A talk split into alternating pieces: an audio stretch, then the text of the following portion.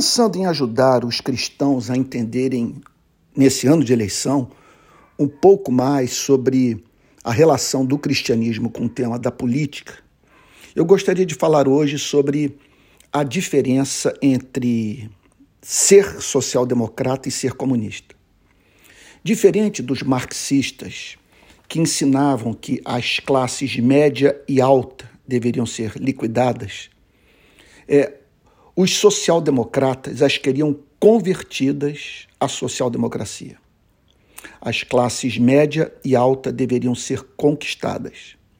Eles eram interessados em convencer grupos pequenos, pessoas que pudessem exercer influência na sociedade e fossem razoáveis, jamais extremistas partidários.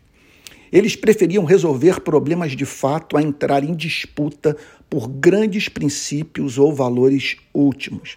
Então, pensemos aqui no sistema prisional brasileiro: 850 mil seres humanos vivendo em condição subhumana.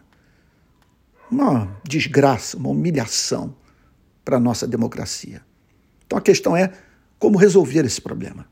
Para em vez de discutirmos é, com base em pressupostos ideológicos, sairmos em busca da solução de problemas que estão diante dos nossos olhos. Esse é o ponto. Então, em suma, é, o social-democrata tem como característica buscar reforma sem ressentimento, reconstrução social sem guerra de classes, empirismo político sem dogma ou fanatismo.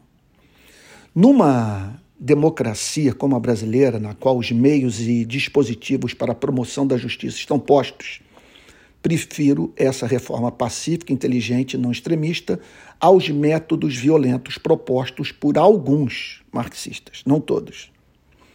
Então, é, contudo, eu concordo com os marxistas quando eles falam sobre a batalha hercúlea de enfrentar um sistema forjado e mantido pelos detentores do poder econômico que escravizam, exploram, matam lentamente, sem o mínimo escrúpulo. Investem numa legislação que legitima a rapina. Delineia uma cultura de modo a fazer com que os explorados vejam como justa a exploração. E ainda usam o monopólio do uso da força por parte do Estado para manter as massas acuadas e temerosas de lutar pelos seus direitos.